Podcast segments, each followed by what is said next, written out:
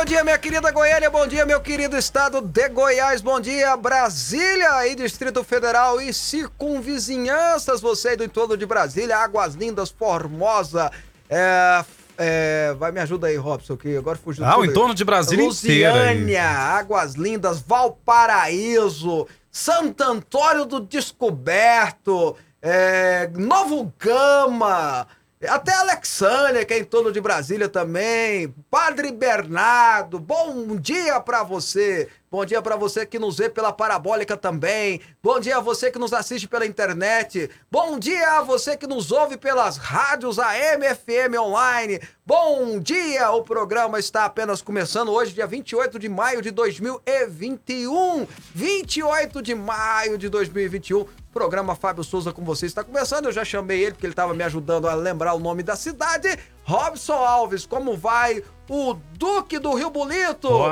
próximo é, é. prefeito de É. Caiapolha, a maior liderança comunicativa É. do Sudoeste Goiano, Robson Alves. Bom dia, bom dia, Fábio Souza. Bom dia pra você acompanhando o programa. E olha, tá liberado o WhatsApp, tem notícia, tem informação e a sua participação aqui no programa. 62998369866 pelo Telegram Fonte FM. Então, sextou com a gente aqui, né? Robson, a pergunta É. de hoje é a seguinte. Eu quero ouvir a, a participação do nosso telespectador. tá? Hum. Não é que tem pergunta aqui, a gente não tem pergunta aqui, mas a- a- o que eu quero que o telespectador nos dê a opinião do seguinte. Hoje nós vamos conversar com o deputado Paulo Eduardo Martins, ele vai voltar a participar conosco hoje, né? O Paulo, o Paulo Martins já participou umas duas ou três vezes né, no programa, não é isso, Robson? Uhum. E mas hoje ele vai vir numa missão especial. Ele é presidente da comissão especial do voto auditável na Câmara dos Deputados. Que aí tem gente que fala que é o voto impresso, né? É o voto auditável. Essa, o nome real é voto auditável. E eu quero saber dos nossos telespectadores e dos nossos ouvintes se eles são favoráveis ou não a esse projeto. Então, só pra gente fazer uma explicação, Paulo Martins vai poder falar melhor, só pra gente fazer uma explicação bem geral, zona aqui, o voto auditável ou voto impresso, você votou, vai sair lá, tipo, quando sai, ah, quando paga uma conta, né, sai o extratozinho, sai o extratozinho do voto, já vai de, você vê, opa, votei, votei no Robson Alves pra prefeito de Caiapolha.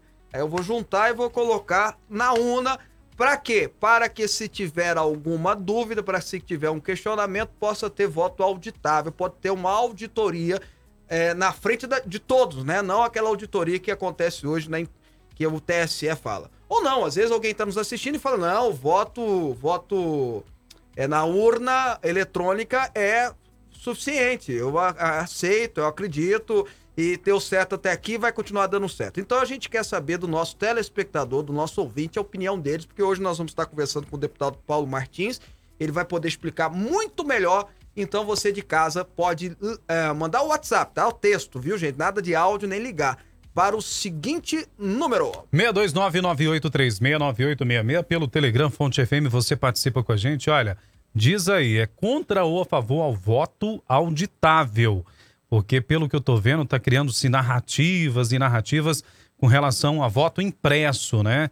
Não, e não você tem seu vê- nome, ninguém vai saber em quem você votou. E você veja que agora até o TSE, numa campanha totalmente questionável, está fazendo uma campanha em defesa, ou melhor dizendo, contra esse projeto. É. Campanha publicitária, né? Enfim, eu quero saber, eu e o Robson queremos que você dê a sua opinião através do WhatsApp que está na tela ou através do Telegram para você que está em casa ah, e nos ouvindo, pode ser no 998369866 ou no Telegram da Fonte, tá bom? Antes de mais nada, vamos ler o versículo do dia. Hoje tem muita notícia pra gente conversar. Eu e o Robson hoje aqui vamos conversar muito com você. Vamos lá. Agora, no programa Fábio Souza com você, é momento de fé e reflexão. Eu e o Robson prometemos também tentar ler as mensagens do YouTube, tá? Provérbios 27, versos 5 e 6 assim: Melhor é a repreensão feita abertamente do que o amor oculto. Quem fere por amor mostra lealdade, mas o inimigo multiplica os beijos. Esse negócio de ficar puxando o saco demais, toma cuidado, viu? Às vezes o amigo que fala umas verdades, com respeito, com amor, do jeito que eu tô dizendo aqui, também não pode ser mal educado, porque educação cabe em qualquer lugar, respeito cabe em qualquer lugar, mas uma repreensão, chamar a atenção, uma puxada de orelha de um amigo feita ou do pai, da mãe, ou do pastor, ou do padre, feita abertamente, é melhor do que o amor oculto, sabe? Porque o amor fere, mas mostra lealdade. Mas o inimigo só quer saber de beijar. Aí você sabe o que, que eu lembro, Robson? Do Judas, né? Judas, Ah, Judas, deu um Judas foi beijo, com né? beijinho, né? Pois é, aí, ó. Cuidado com esses beijos aí, viu? 11 horas e 6 minutos. Fábio Souza.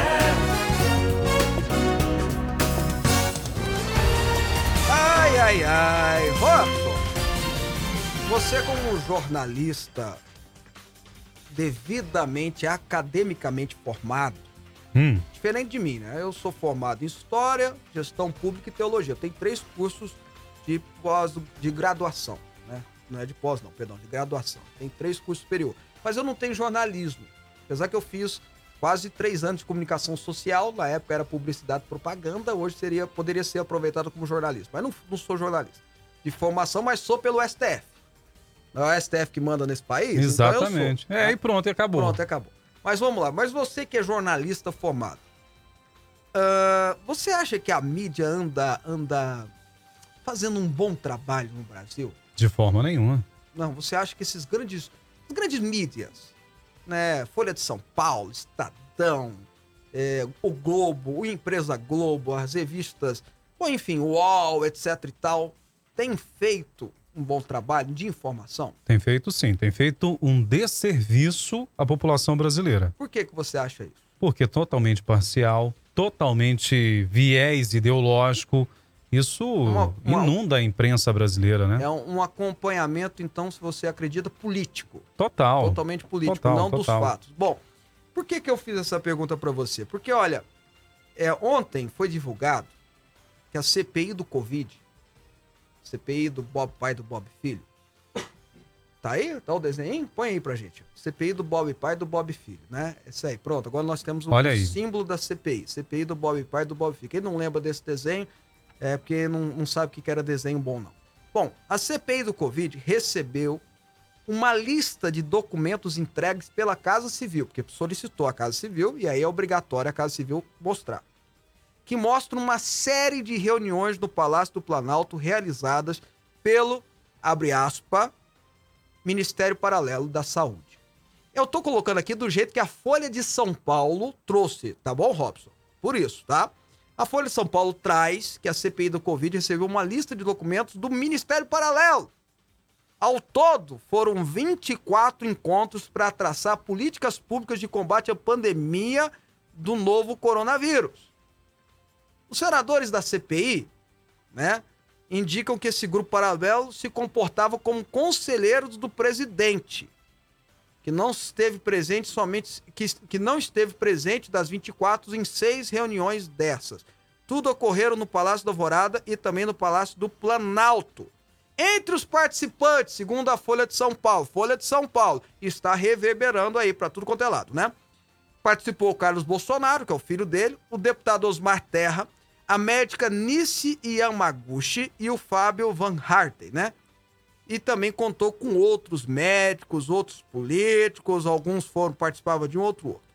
Bom, terminei aqui a notícia da Folha de São Paulo que está sendo reverberada, né, fora aí, né, Brasil afora aí por outros documentos. Se fosse um outro presidente da República, se fosse o Fernando Henrique, Lula, é, Robson Alves, etc e tal, que não tivesse tanto problema com a mídia, tá vendo que o Robson acho que ia ter um pouquinho, mas tudo bem. Isso aqui seria motivo de despreocupação. Veja bem, tá, Osmar Terra é político, mas é médico, foi secretário de saúde. Comandou a, a pasta da saúde quando teve o surto H1N1. Nisso Yamaguchi, bom, dispensa comentários, né? Dispensa apresentação. É uma das maiores médicas hoje no Brasil. Aí tem fulano de tal, que é médico, tem Beltrano que é médico, tem outro político que participou, vai ter um, um conselho de médicos. Bom, se esse conselho de, de cientistas estão passando informações ao presidente da República em meio à pandemia, eu pergunto, o que está de errado nisso, Robson? Eu pergunto, eu, eu quero que você que está me ouvindo e veja, construam a sua própria reflexão. Não quero que vocês vão por mim, não. Eu quero que você construa a sua própria reflexão. Mas pensa comigo. Se você é o presidente da República e está enfrentando uma pandemia, nada mais correto do que você chamar várias pessoas de várias áreas para opinar naquilo que se deve fazer. É lógico que a política pública quem faz é o Ministério da Saúde, mas é evidente que ouvir conselheiros é fundamental para se formatar o que se deve fazer. Não é à toa que o estado de Goiás tem um conselho para isso, não é à toa que o município de Goiânia tem um conselho para isso, e imagino que os demais municípios maiores do estado também devem, devam ter. Não é à toa que o estado de São Paulo tem um conselho para isso, o Dória. Não é à toa que o prefeito de São Paulo tem um conselho para isso.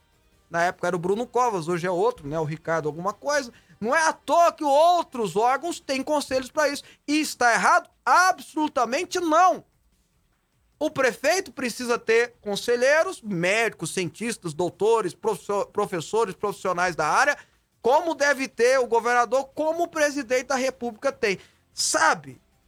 Eu ia até dizer que é o seguinte: se fossem cientistas que falassem aquilo que a Folha ou outro jornal quer ouvir, eles não estariam reclamando tanto. Mas eu acho que não, sabe? Eu acho que o buraco é mais fundo. Eu acho que o buraco é mais fundo. Se tivesse que só cientistas que concordassem com a opinião deles, eles iam inventar outro problema. Porque, veja, eu vou repetir. Você chama. É, é, aí é, a, Folha de São Paulo noticia como se fosse uma reunião que eu estava lá, eu, Robson, né? Pessoas que não tem nada, que não tem nada de ciência, estávamos lá para eu, Robson, a Miriade, estamos lá para orientar o presidente. Mas não, é cientista que tá indo, poxa vida. Cientista que tá indo. Qual é o erro nisso, Robson? Agora, a mídia pode fazer isso à vontade. Ela tenta usurpar é, o, a reflexão da sociedade, mas eu acho que hoje não leva muito a sério isso. E ela. Mas ela pode ter o viés dela. O problema é, é a CPI do papai querer fazer disso aqui um, um, um, algo como se fosse grave, sabe? Uma crise terrível, institucional, séria. Por quê? Aí eles usam o termo lá, é gabinete paralelo. Por quê? Porque aconselhou o presidente? Mas se tiver um problema de violência agora, não é certo o presidente chamar coronéis, é, pessoas especializadas em segurança pública, delegados, mesmo os aposentados, pessoas que fizeram um bom trabalho, que até do exterior? Se nós temos uma crise de educação, não está certo o, o, o presidente montar um conselho, tendo pessoas da sociedade para aconselhá-lo? Uma crise hídrica, Robson. Não é certo o presidente chamar pessoas que entendem mesmo que não estão no hall dos funcionários do governo. Ah, para com isso, né, gente? A gente não é uma. uma... Mas o problema não é isso, sabe? Ô, Robson, o problema não é esse. Não é nem que a gente está numa burô república, uma república só de burocratas. Não é isso, não. O problema é a pessoa lá que não encaixa no perfil que eles gostariam, sabe?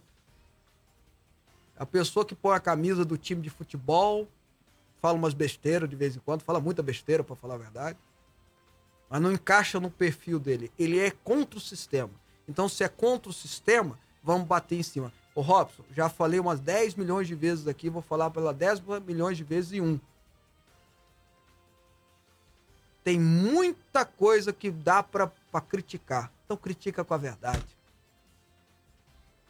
Fala do erro.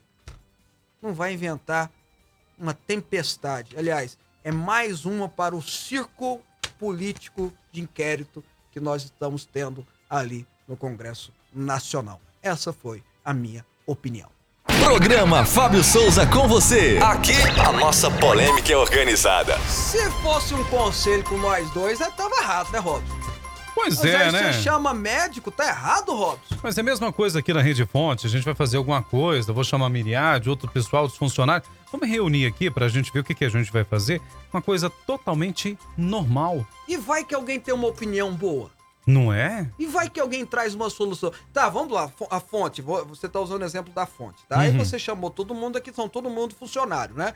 Aí você, você vira pro Gesleno, que é o nosso diretor aqui, né? Gesleno, Uh, eu conheço uma pessoa que entende muito o assunto. É o meu amigo Robertinho. Aí você fala, o Gezendo fala, traz o Robertinho para falar com a gente. Aí a gente traz o Robertinho. Tô chutando, nem sei se o Robson tem amigo chamado Roberto. Não. Tem sim. Então, olha. Aí o Robertinho chega e dá uma sugestão. Qual que é o problema de ouvir o Robertinho se ele tem uma ideia, se ele é expert na área? Qual que é o problema, Robson? Tem que ser só funcionário da, da empresa? Pois é, é bobeira isso.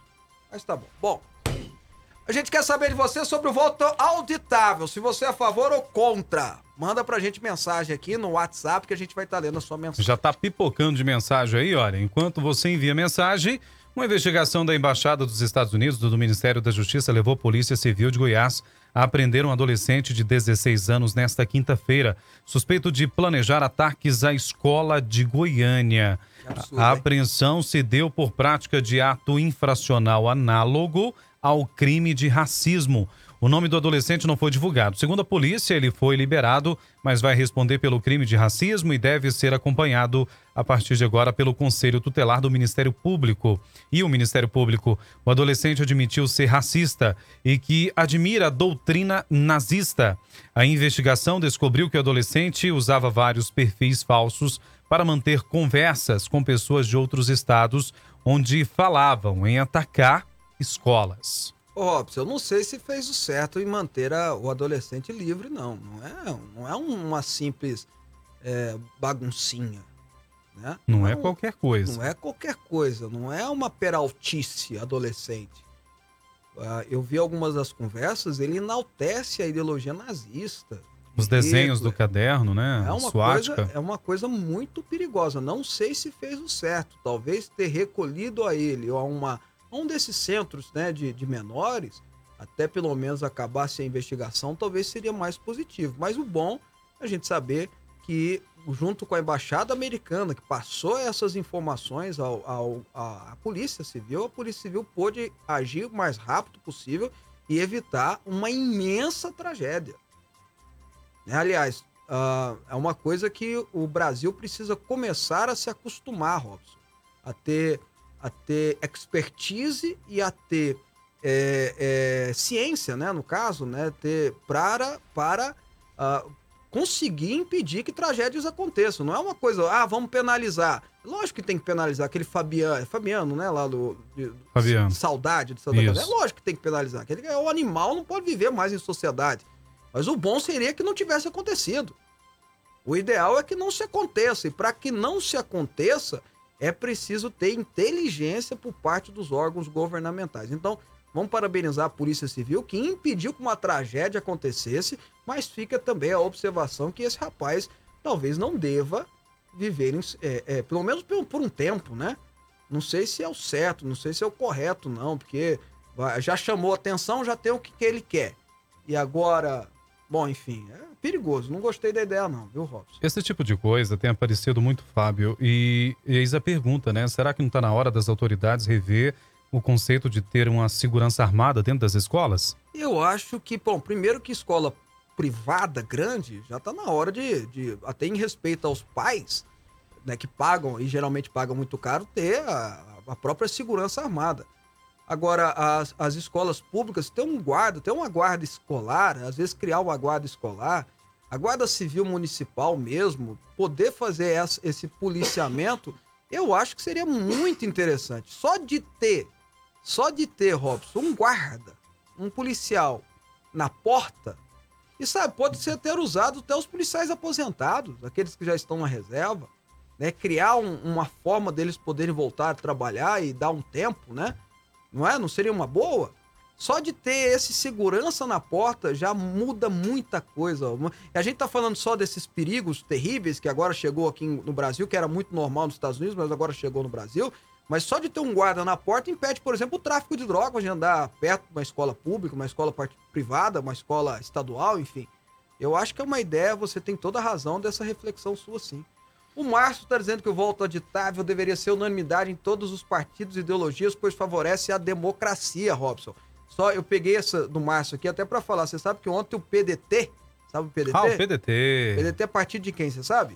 O PDT é. não- Ah, Ciro Ciro, Gomes. Gomes. é de esquerda. PDT anunciou Do Coroner. Ciro Gomes, PDT, o Ciro Gomes não, mas o PDT anunciou ontem apoio ao projeto.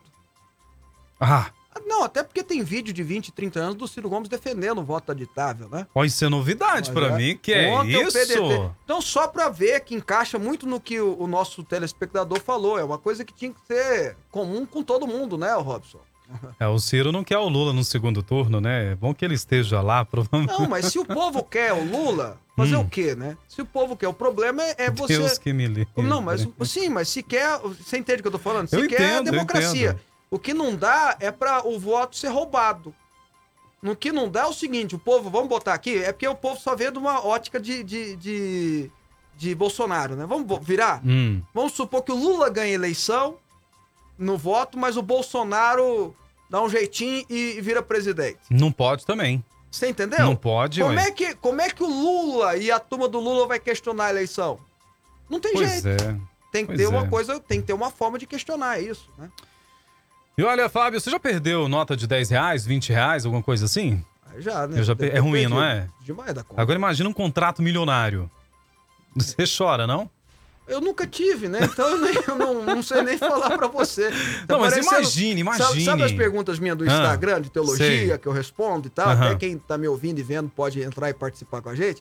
Mas olha só, me perguntaram assim: o que, que você acha? Minha, uma amiga minha toma cerveja sem álcool. Qual é a sua opinião? Eu falei, Eu não sei, nunca to- bebi. Nunca tomei cerveja com álcool, nem sem álcool, então eu não tenho opinião. Com toda certeza, então não tem. Vai, fala, vai. Vai, pois é, gente. Olha, o rompimento entre Nike e Neymar em agosto do ano passado deu-se em meio a uma investigação sobre um suposto ato de assédio sexual do jogador. De novo? Pois é, publicou no The Wall Street Journal uma funcionária da empresa acusa o atleta de ter tentado forçá-la a praticar sexo oral, o que é negado por ele. De acordo com documentos obtidos pelo jornal norte-americano, ele protocolou em 2018 uma reclamação formal que passou a ser investigada pela empresa de material esportivo. A Nike explicou, segundo o diário, que Neymar não cooperou com a apuração e por isso teve o contrato encerrado. A funcionária afirma que o caso ocorreu em 2016, quando o atacante esteve em Nova York para uma campanha publicitária com a participação de Michael Jordan. Até hoje, empregada pela Nike, ela diz ter decidido apresentar sua queixa em 2018, quando outras trabalhadoras da empresa decidiram se manifestar apontando casos de abuso e discriminação. Neymar, eh, de 29 anos, foi ligado à Nike ah, dos 13 aos 28. Ah, na ocasião do rompimento, a empresa norte-americana não apresentou justificativa para o término do contrato, que tinha previsão de duração por mais oito anos à frente. É, Robson, eu falei de novo, mas é bom a gente até fazer uma correção naquele caso da Naja, né? Nádia, Nádia, aquela. Aquela, Aquela coisa moça, toda lá, né? Aquela moça lá que foi pra Paris e tal. Tava na cara que ela tava fazendo força na barra, tanto é que a polícia indiciou ela, né? É porque ela tava de fato querendo ganhar um dinheirinho em cima do Neymar, né? Além de ficar famosa. Mas nesse caso aí tem algumas nuances, né? Interessantes. Eu, eu, já ia falar, poxa, mas demorou cinco anos para denunciar? Não, ela, ela falou dois anos depois, né? E falou porque houve um movimento na própria Nike de denúncias. E aí ela fez a denúncia por causa que tinha mais mulheres. E aí só as mulheres que podem de fato falar alguma coisa, né? É, Aquela frase que a esquerda gosta muito de falar, mas é verdade, né? Só elas que têm lugar de fala nisso aí. Eu não, eu não tenho, nem o Robson temos lugar de fala nisso aí. Mas enfim, ela, ela fez uma denúncia, tá no Wall Street Journal. Você veja que só saiu agora, o negócio foi em 2018, Robson. Só saiu agora, né? ou seja, praticamente quatro anos depois, né? Que veio ao público essa história. E foi um, um como o Robson colocou, rompeu um contrato milionário. Milionário. Foi gravar uma propaganda com o Michael Jordan, Robson, o maior esportista, desportista de todos os tempos. Não é uma coisa muito simples isso aí, não. É, é lógico que isso pode pesar se o, o Neymar não conseguir. No caso da Nádia, ele conseguiu esclarecer, até porque a, a Nádia, a Nádia, né? Não é Nádia, não. É Nádia porque é uma cobra, né? Mas a Nádia, a Nádia, ela, ela, ela que acabou se incriminando, porque é o vídeo que ela, né?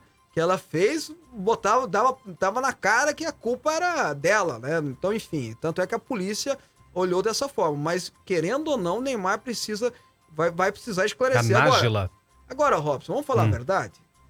O, o Neymar tá, tá na hora de virar homem, né, rapaz? Pelo É. amor de Deus. que- Essa história de menino Tá na no hora, meio não é menino mais não. Tá na hora não, já passou da hora. Né? Poxa vida, isso atrapalha até no futebol brasileiro. Tanto é que ele é o maior astro do futebol brasileiro e o futebol brasileiro tá do jeito que tá. Pelo amor de Deus também, né? Tá na hora de se, se assentar a cabeça aí e tal. A Bruna já vai casar com o outro, meu filho. Tá na hora de se arrumar a vida aí, cara. Pelo amor de Deus, velho. Pois é. Gente, 11h26, e olha, Fábio, o presidente Jair Bolsonaro, representado pela Advocacia Geral da União, entrou com ação no Supremo Tribunal Federal para suspender restrições impostas por governadores por conter o avanço da Covid-19. A AGU alega que as medidas dos estados do Rio Grande do Norte, Pernambuco, Paraná estão em descompasso com a Constituição. Desde o início da pandemia, Bolsonaro tem sido um crítico árduo dessas iniciativas por parte de estados e municípios, embora as restrições à circulação de pessoas sejam consideradas por autoridades sanitárias do mundo inteiro como eficientes para frear a contaminação. É, não é a nossa opinião, não, tá, gente? O Robson tá é lendo É, ali a notinha não é a nossa, né, não. Robson? Deixar claro isso. Exatamente. Ah, Vamos lá. Do UOL a gente não espera muita ah, coisa, né? Ok. A AGU esclareceu que Bolsonaro não questiona decisões anteriores do STF que reconheceram a competência dos governadores de adotarem medidas de enfrentamento à pandemia, mas defende que as restrições devem ser conjugadas com a proteção mínima das demais liberdades fundamentais. Bom, é evidentemente que é um ato político do presidente da AGU, entrou com essa medida no Supremo Tribunal Federal, até para que se proteja é, numa eventual, no- de eventuais questionamentos. É aquele negócio, né? De todo caso, ele ganha. Se ele ganhar a ação, que é muito improvável, eu diria até quase impossível, é uma grande vitória para ele e uma grande vitória para a democracia. Se ele perder a ação, pô, ele vai dizer que né, tentou, fez e quem proibiu foi o Supremo Tribunal Federal. Agora, o Robson, que tá certo por parte da AGU essa medida, tá, porque é, é, não é descompasso com a Constituição, nós um termo muito bonito, né? Tá um total desprezo ao texto constitucional. Nós temos verdadeiros governadores e prefeitos Brasil afora ditadores. E ao arrepio da lei. A gente mostrou aqui no começo da semana, na segunda-feira, o amigo do Robson mandou umas fotos, um ouvinte seu, né, Robson, né?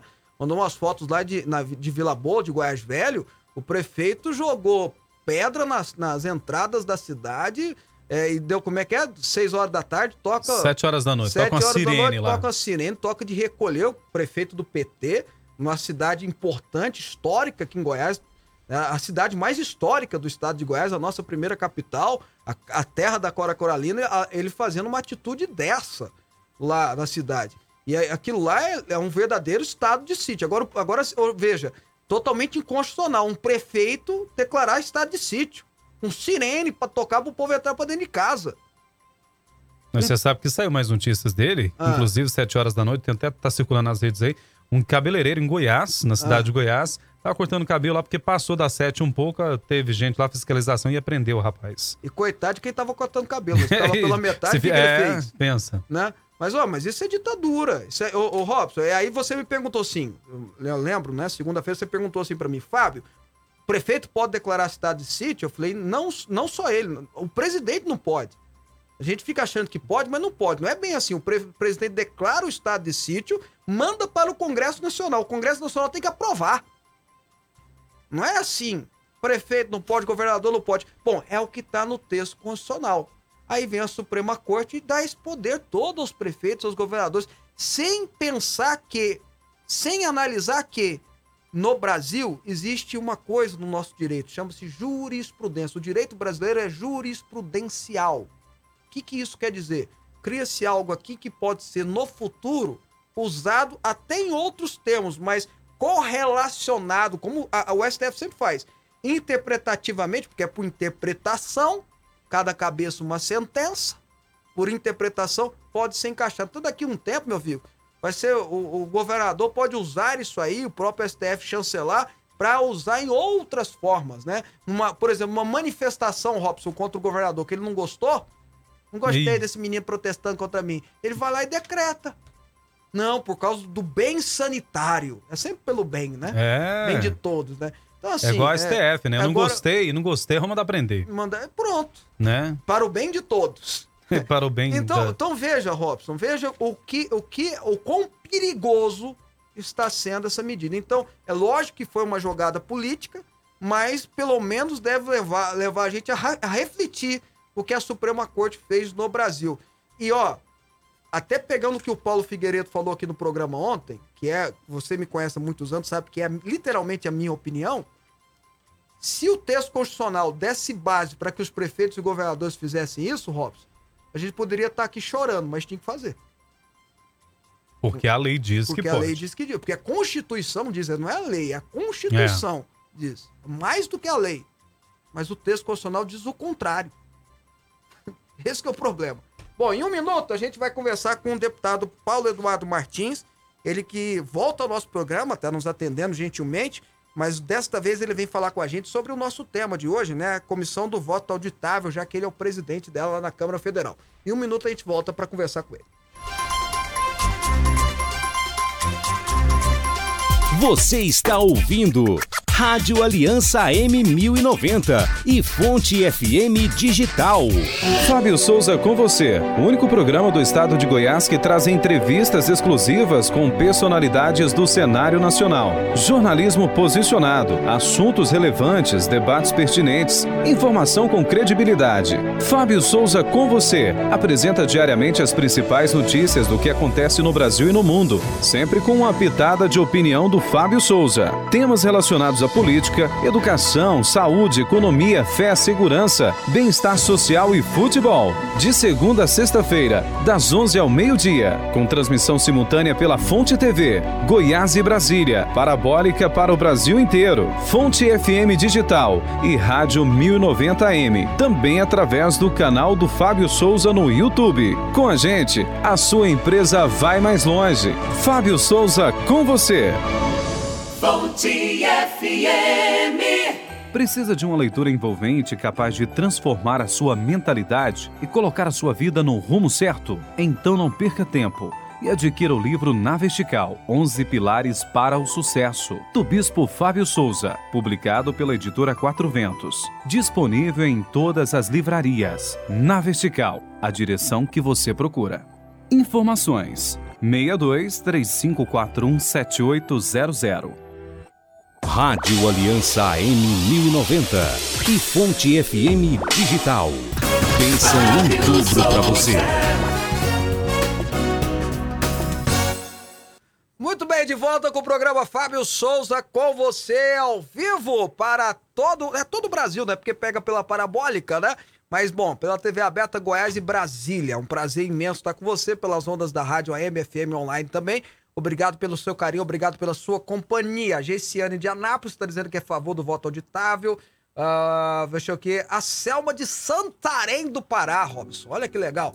É a favor do voto auditável. Tem muita gente aqui mandando, mandando até muito memes pra gente, viu, Robson? Pois é, Tá, tem tô- aqui no, no YouTube também, Ah, Fábio. Olha, falando que é tudo favorável. É, o Fábio Martins, Ricardo Silva é Fábio, é Pinto. gente boa. Todo Fábio é gente É, Lili Andrade, o pessoal tá participando, muitas mensagens chegando aqui e até agora eu não vi ninguém, absolutamente zero de ninguém dizendo que é contra. Se aqui fosse a Datafolha, ia ser 110%, né? Pelo voto favorável. Mas enfim, vamos lá, vamos conversar com o deputado federal Paulo Martins, ele que é deputado federal pelo Paraná. Volta a participar do programa com muita alegria e muita honra. Deputado Paulo, obrigado pela sua participação. Bom dia. Bom dia, Fábio. Bom dia, Robson. Bom dia a todos que estão nos acompanhando aí pelos diversos meios. É um prazer estar com vocês novamente. Bom, o deputado Paulo Martins é presidente da Comissão do Voto Auditável na Câmara Federal. Eu já vou começar perguntando para ele, até porque tem muita conversa fiada e muita conversa correta também. Tem muita conversa sobre esse projeto andando pelo Brasil. Do que se trata essa PEC, deputado? Eu começo falando do que não se trata a PEC, Fábio. Acho que ajuda melhor a esclarecer. Não se trata do voto em cédula. Não se trata daquele votinho do papel como nós tínhamos nos anos 90. Isso é afirmação de gente de má fé, é fake news, é gente que quer interditar o debate. A PEC trata-se sim de impressão dos votos em cédula para efeito de conferência. É para gerar uma contraprova. Ele, na prática, significaria uma garantia do voto eletrônico e, em caso de dúvida, em caso de qualquer situação que levante suspeita, há uma contraprova física que é compreensível pelo eleitor, que é visível e que possa ser conferido, o que é extremamente importante para que não haja suspeita sobre a forma com que uma pessoa foi eleita. Nada pior para a democracia do que você ter, por exemplo, um presidente da República cujos adversários o acusam de estar lá mediante uma fraude. Isso compromete a legitimidade de um eleito. E isso é o pilar, a legitimidade de um eleito é o pilar de toda a estrutura democrática. Então, é até difícil de compreender por que tamanha resistência de algumas autoridades e uh, gente que se acha iluminada é, sobre o, o, o, voto impresso como contraprova, como é o caso aqui. É que no caso até é tra trazer uma certa luz, né? É um contrassenso até naquilo que ele pensa. Mas enfim, vamos lá. O, o, muita gente defende que é um retrocesso. Você já explicou que não é um, uma volta em cédula, não é um retro, num caso não seria um retrocesso. Mas como é hoje, o, hoje, hoje no caso, na forma que, por exemplo, o senhor foi eleito deputado federal agora para o seu segundo mandato? Uh, uh, como é, se alguém questionasse a sua eleição, como é que seria a, a, a auditoria do, no TSE? Ninguém consegue explicar, Fábio. Você tem que confiar no sistema e acabou. O TSE alega que ele tem lá os mecanismos de segurança dele, criptografia, uma série de coisas, mas são explicações incompreensíveis para o homem comum. Eles alegam, inclusive, que os partidos passaram a nem enviar mais uh, fiscais para acompanhar lá o processo das urnas. O que é óbvio, os partidos não têm conhecimento técnico suficiente para poder questionar esse tipo de voto que é hoje, onde você vai lá, digita na urna, assim que você digitou, apareceu o teu voto ali. Quando você confirmou, você tem que confiar no sistema. Você não sabe se o sistema respeitou o seu voto ou não.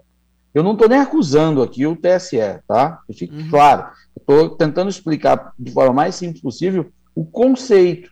O, o teu voto vai para um, uma caixa obscura, você uhum. não sabe onde ela está, e você tem que confiar que quando ele for aberto, quando a, a totalização for realizada, o seu voto foi respeitado.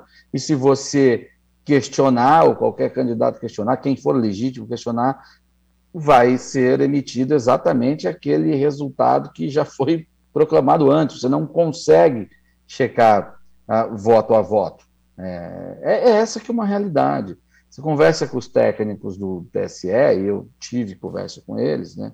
e até uma conversa com o próprio ministro Barroso, que gentilmente nos recebeu. Eu estava na companhia do deputado Arlindo Quinária, do PT, que, apesar de ter uma posição muito mais pró o voto atual, tem sido muito razoável e, e, e agradável no trabalho da comissão que está com um ambiente interessante de uma busca de uma resposta honesta para essa situação. E eles explicam, demoram 10 minutos com uma explicação cheia de termos técnicos. E o voto não é para o termo, não é para o técnico entender, não é para o cara que tem é, conhecimento de engenharia, tecnologia de informação, coisa assim. O voto é para o pedreiro, é para a dona de casa, é para esse homem de formação técnica também, mas é para o mais simples dos homens, o que hoje o voto brasileiro não é. Não é. Ele tem que confiar na autoridade do TSE e acabou. Uhum. O, a Suprema Corte da Alemanha, Fábio, Fábio, tem uma decisão muito interessante, porque começou-se a adoção de voto eletrônico como o nosso lá, numa, numa certa parte, e aí foi questionado. E a Suprema Corte deles decidiu que o voto como é o nosso hoje lá é inconstitucional, exatamente por falta de transparência no processo, porque o processo tem que ser compreendido pelo mais simples dos homens, e o processo eletrônico não o é. É pela, por essa mesma razão que um banco, com toda a estrutura de softwares que eles têm e defesa, ele continua emitindo um comprovante de papel. Uhum. Porque quem tem conhecimento confia no sistema, mas o homem que não tem, ele quer uma contraprova. E é. ele passa a ter essa opção. Então, né? no o meu caso. É esse. Então, no meu caso, eu acho que eu não confio, porque eu, só, eu pego extrato do papel mesmo. Eu prefiro o papel, mas tudo bem. Robson Alves, é entrando na entrevista. É o antigão do Goiás, é o tipo. Eu, nesse caso eu sou, viu? entra, Robson. Deputado Paulo Martins, bem-vindo, prazer recebê-lo novamente. Deputado, a gente percebe aí nas redes sociais, né, as manifestações das pessoas de uma que está sendo batido muito aí no ladinho mais canhoto, digamos assim, é que a partir de agora o pessoal vai saber em quem você votou e poderá gerar uma série de risco. Favorecer compra de voto, é, e coisas, tudo né? mais. Como é que seria na prática isso? Tem como saber em quem eu vou lá na urna votar? Não, isso, é mais uma, isso é mais uma fake news cretina, ou é fruto de ignorância de alguns. É, o voto compreende sigilo. Não existe voto sem sigilo. Esqueça qualquer outra coisa. Então, é, esses modelos onde há chamada urna de segunda geração, essa emissão de uma contraprova, o eleitor nem toca no voto, ele apenas confere e esse voto é depositado, direcionado a uma urna física. Não leva comprovante para casa. Isso não existe. Esqueçam isso.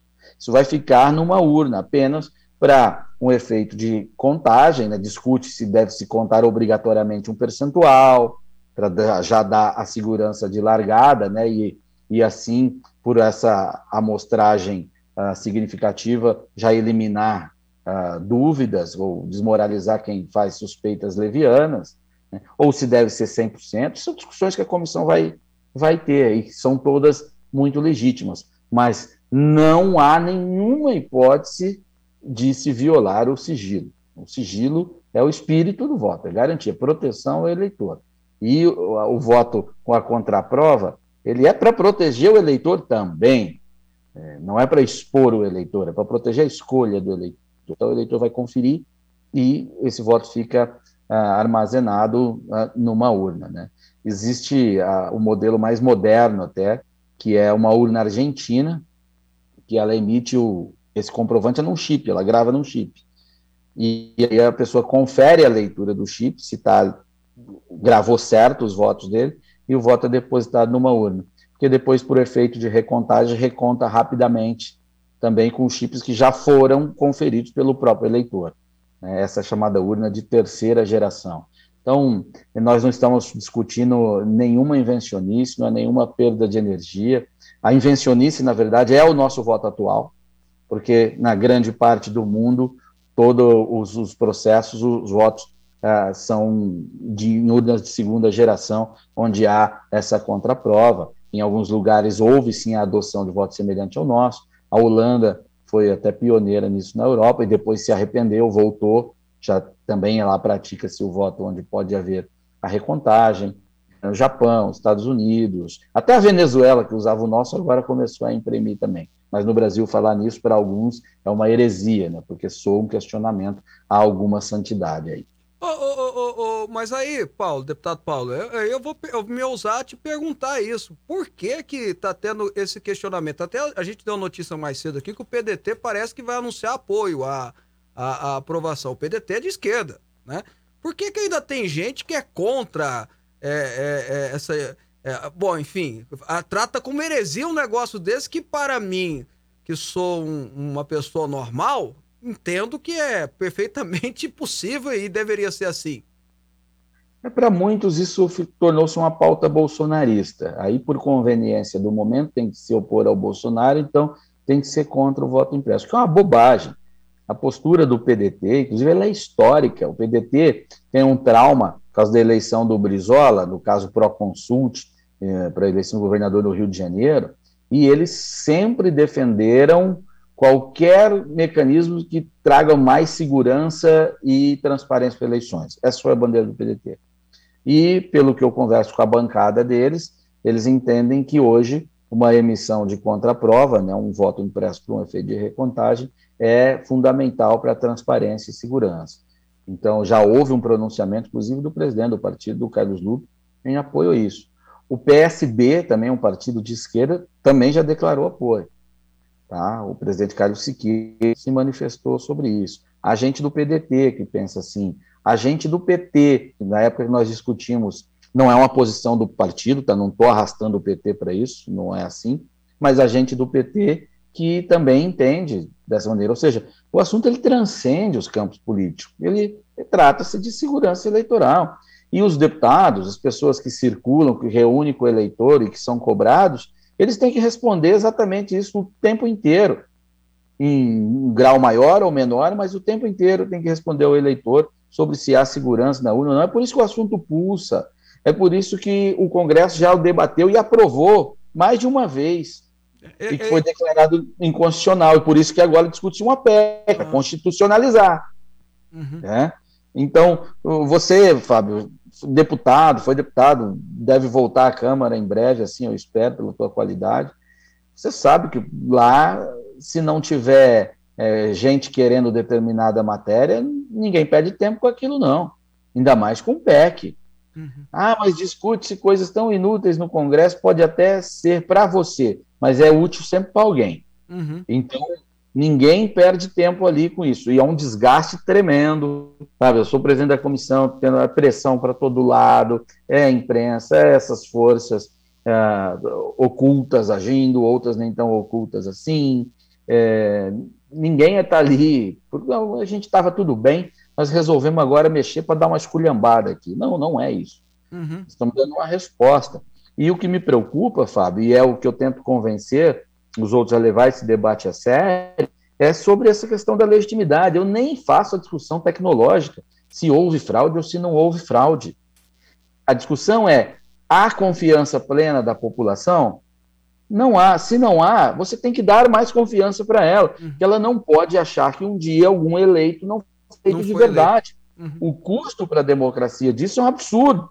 Então você tem que sim dotar a sistemática eleitoral de mecanismos que desmontem discursos irresponsáveis, além de proporcionar a segurança real para que a nossa democracia tenha estabilidade. Não existe democracia com instabilidade. Democracia com estabilidade é democracia em risco.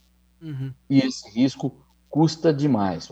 Ô, ô, deputado Paulo, mas outra pergunta aqui, que eu acho que é fundamental a gente fazer, ah, para valer para as próximas eleições, vocês têm um prazo para aprová-la, não é isso?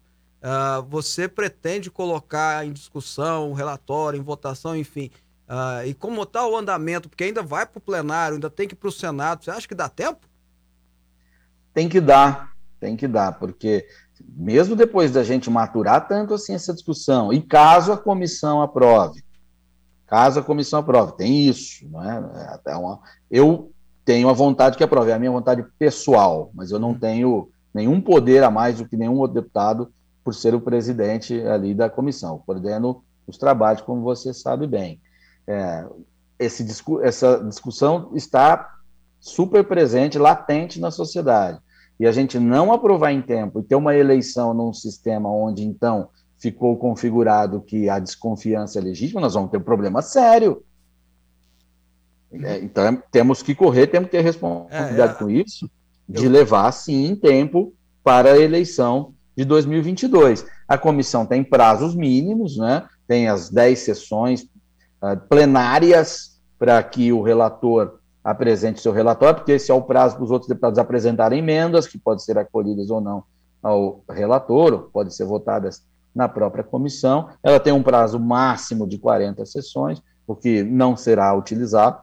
É, a intenção é que a gente esgote as audiências públicas que são necessárias, estão sendo muito boas, ah, ainda para que o relatório seja apresentado ah, na quinzena final de junho.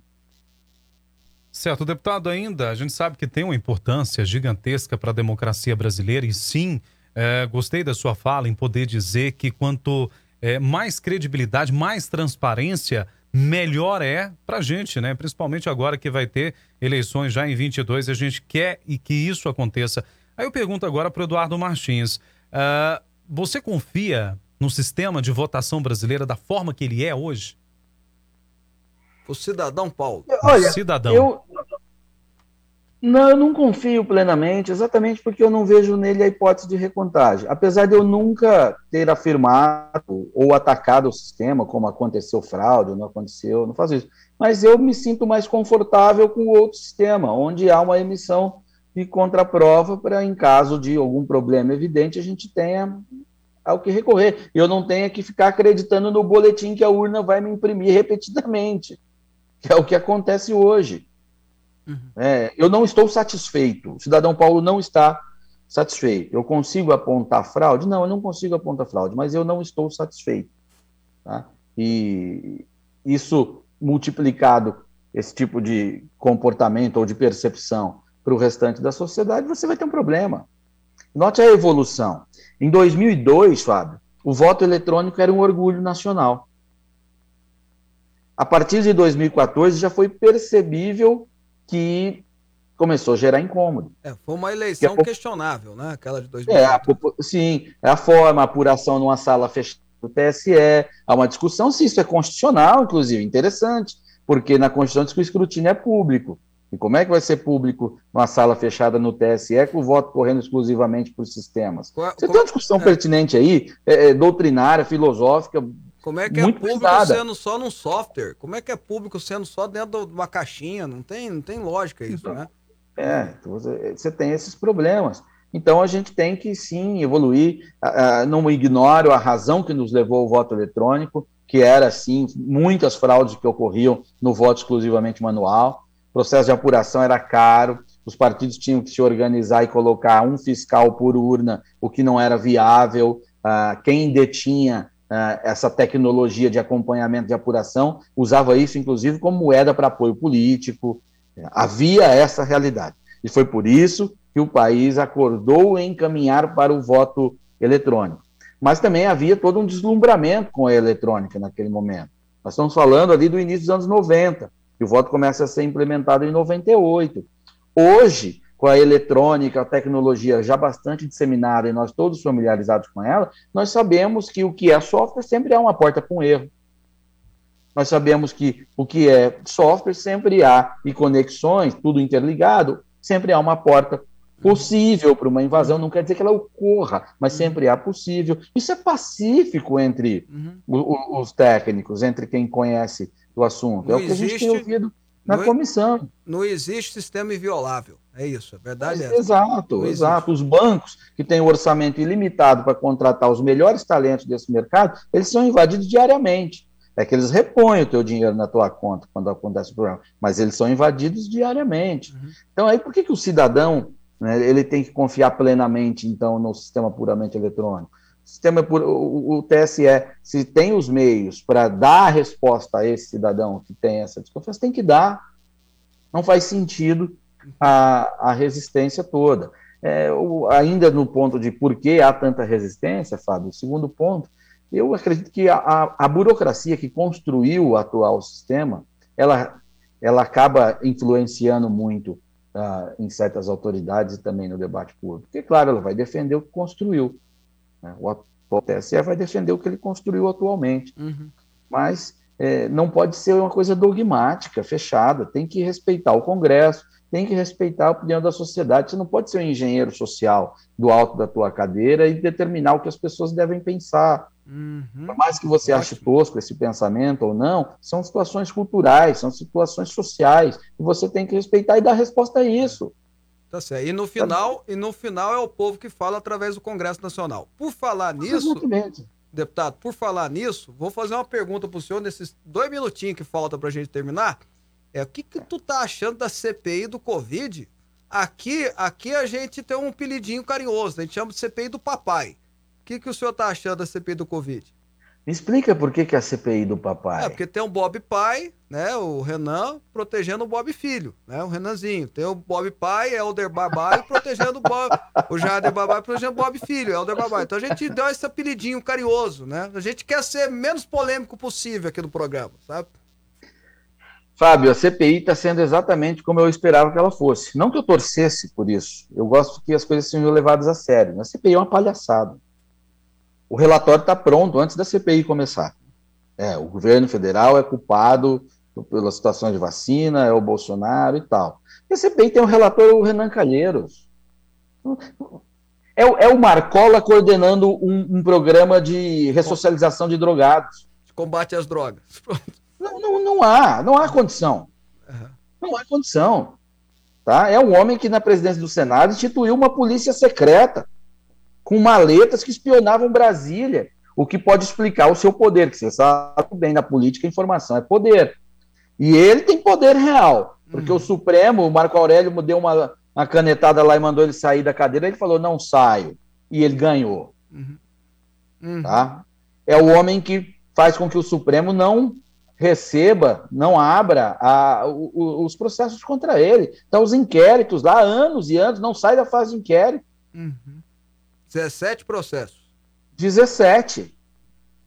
Esse é o cara que é o relator da CPI agora, com toda esta capivara, é o, o que daquelas, quando foi revelado que ele tinha uma, uma filha uhum. fora do casamento lá e tal, que ele falava a filha da gestante, né? Como se a menina fosse uma coisa totalmente descolada dele, uhum. é o cara que está aí ressocializado pela imprensa, sendo vendido como o homem que está preocupado com a vida dos brasileiros. Ah, por favor, não brinquem com a minha cara. Uhum.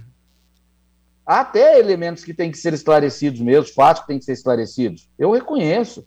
Ninguém está dizendo o contrário aqui. É bom que seja. Mas não dá para Renan, Renan mas não dá para Renan ser arauto da moralidade. Não, né, Renan era arauto da moralidade. O Randolfo fazendo as bravatas de sempre, sabedor que não se pode convocar o presidente da República com a CPI, ele lá protocolando é, é, requerimento. Então não é a CPI séria, por favor. Já houve CPI sérias no Congresso Nacional, CPI dos Correios, por exemplo, anões do orçamento. Agora, essa aí é palhaçada, é chicana o tempo inteiro. O tempo inteiro. Tá? Um desperdício de recurso público e também um tapa na cara do brasileiro. Tá certo. Deputado Paulo Martins, mais uma vez quero agradecer a participação do senhor numa, numa entrevista extremamente esclarecedora para todos nós. Muito obrigado, deputado. Prazer revê-lo. Valeu, Fábio. Valeu, Robson. Valeu a todos aí, tá? Um abraço, um abraço a vocês. Tá certo. Conversamos com o deputado Paulo Eduardo Martins, do PSC do Paraná. Ele que é o presidente da comissão do voto auditável da Câmara Federal. E aí, Robson? Olha, vou falar um negócio para você. Do jeito que foi apresentado aqui, esclarecido, é. que venha logo esse voto aí, impresso, auditável, o jeito que você quiser chamar, mas que ele aconteça. Mas é impressionante, né?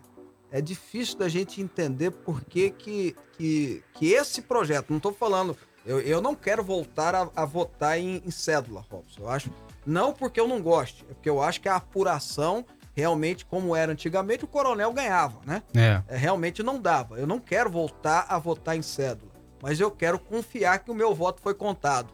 Eu quero confiar que o presidente eleito o ano que vem, que o governador eleito o ano que vem foi de fato eleito. Você entende? Né? Então, é para isso a gente precisa ter instrumentos. Não dá para ser o TSE entra lá para dentro da sala e volta, ó, oh, Robson, tá certinho. Aí você fala assim, não concorda, entra na justiça. Aí eles voltam para dentro e voltam. Não, Rob, você tá, é, você tá certinho. Pronto. Você entende? Não dá para ser assim, né? E a turma aqui tá concordando com a gente, viu, Robson? Ah, é o nosso amigo Panamenho, eu chamei de Panamenho por causa do chapéu. Panamenho. Tá dizendo assim, Cosmar Terno é aquele da pandemia que ia morrer mais, menos gente do que o H1N1 e errou feio, mas ele é a favor do voto é, editado, né? O auditado. Mas é verdade, o Osmar Terra errou muito na previsão dele com a pandemia mas eu quis dizer sobre o Osmar Terra ter sido um secretário de saúde que coordenou vacinação. É nesse sentido que eu quis dizer que ele poderia sim contribuir e ajudar nesse sentido, né? Ó, muita gente, tem muita gente mandando uma mensagem grande aqui. Olha só, Robson. Eu não dá para mim ler tudo aqui. A Cris, aqui de Goiânia. Fábio, gostaria que, carecidamente que você convidasse o prefeito Rogério Cruz para uma entrevista. Ele é agente comunitário, foi readaptado em 2017 para o de saúde, adquiriu durante o exercício do trabalho e cortou o Vale Alimentação, né? Que explicasse o porquê que isso aconteceu. Tá, Cris, eu vou fazer o seguinte. Ah, mas já cortou? Já cortou. Vale Alimentação dela. Alguma coisa assim, é porque o texto é muito grande, não dá se eu ler tudo aqui do que ela escreveu, acabou o programa. Mas eu vou pedir para nossa equipe entrar em contato com a prefeitura para a gente dar uma resposta para você na segunda-feira, tá, Cris? Agora, o prefeito, a gente já convidou ele umas três vezes, tá? Mas ele não quis. Depois que ele virou prefeito, quando era vice-eleito, ele veio, né, Robson? Mas como prefeito eleito, infelizmente, ele não quis participar do programa, foi convidado, o espaço está aberto para ele. Né? O Gustavo Medanha vive participando conosco aqui, outros. É, o prefeito, de, o, o Bruno Covas, de São Paulo, que faleceu faz duas semanas, já participou com a gente, mas o prefeito de Goiânia é, não quis participar, né? Posso fazer o quê? Ah, tem uma pergunta aqui no, ah. pelo nosso YouTube, lá no canal Fábio Souza Oficial, assistindo a gente. O Roberto Minicelli é, tá perguntando aqui, o ministro Barroso o que, que ele quis dizer com que vai judicializar as eleições caso o voto impresso seja aprovado? Ué, mas a, a, a, toda eleição é judicializada, tá? Uhum. Toda eleição tem questionamento, é que a gente não fica sabendo.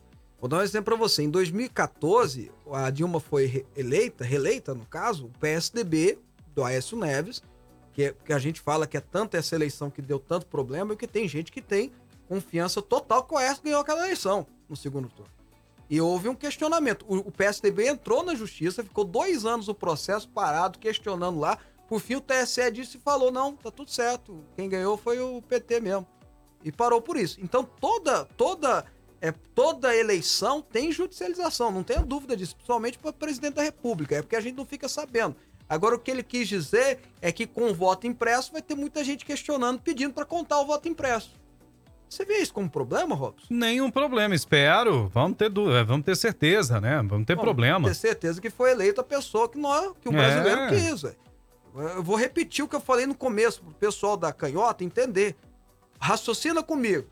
Vamos supor que no voto de verdade o Lula ganhe, mas aí o TSE diz que foi o Bolsonaro. Tem dúvida? Vamos Como é checar. que vai questionar isso? É, Eu não quero que o Lula seja presidente de novo, mas se a maioria da população quiser, o que, que eu posso fazer? Respeitar a democracia. Respeitar a democracia. Só que Sim. tem que ter a certeza que foi assim, né? Que foi de fato ele que ganhou a eleição. E por aí vai. O Marconi Marinho, tá dizendo, ele é ex-vereador de Aparecido, olha só que legal. Parabenizam vocês pelo programa, que sempre aborda temas relevantes. Eu tô, sou totalmente a favor, até porque não traz nenhuma peca para nós eleitores. Pelo contrário, né? Ainda dá a possibilidade, se for necessário, uma possível averiguação. É isso aí. Mais uma aqui, o João da Vila Concórdia. O programa está excelente, na minha modesta opinião. O voto tem que continuar como está. Voto contado manualmente demora e está sujeito a fraude. É, é, é, concordo com você, seu João, e eu acho que na fala do deputado Paulo Martins deu para entender que não é voltar o que era. Né? O projeto não trata disso. É bom que a gente saiba. O projeto é porque foi colocado, viu? Isso aí a mídia tá falando. Tem jornalista zombando disso. Não é voltar o que era. Muito pelo contrário. É poder ter uma forma de auditar o voto que é feito na urna eletrônica. Você vai continuar votando na urna eletrônica. O bom é o pessoal entender isso, né, Robson? Nós vamos continuar votando na urna eletrônica caso o projeto seja aprovado. Não dá para ler tudo. Muita gente participou. Olha só, Robson. Hum, muito feliz. Muita gente participou, mas Muita mesmo, infelizmente, dar ó. Natanael de Palmeri, um abraço para todo mundo de Palmeri e etc e tal, mas infelizmente não dá pra gente participar